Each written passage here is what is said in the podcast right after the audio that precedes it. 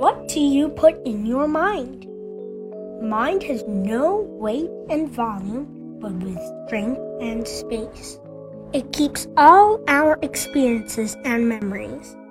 If repeatedly review the past feeling moments, we will be in negative mood. Everyone encounters difficulty and failure. What makes difference, however, is the attitude.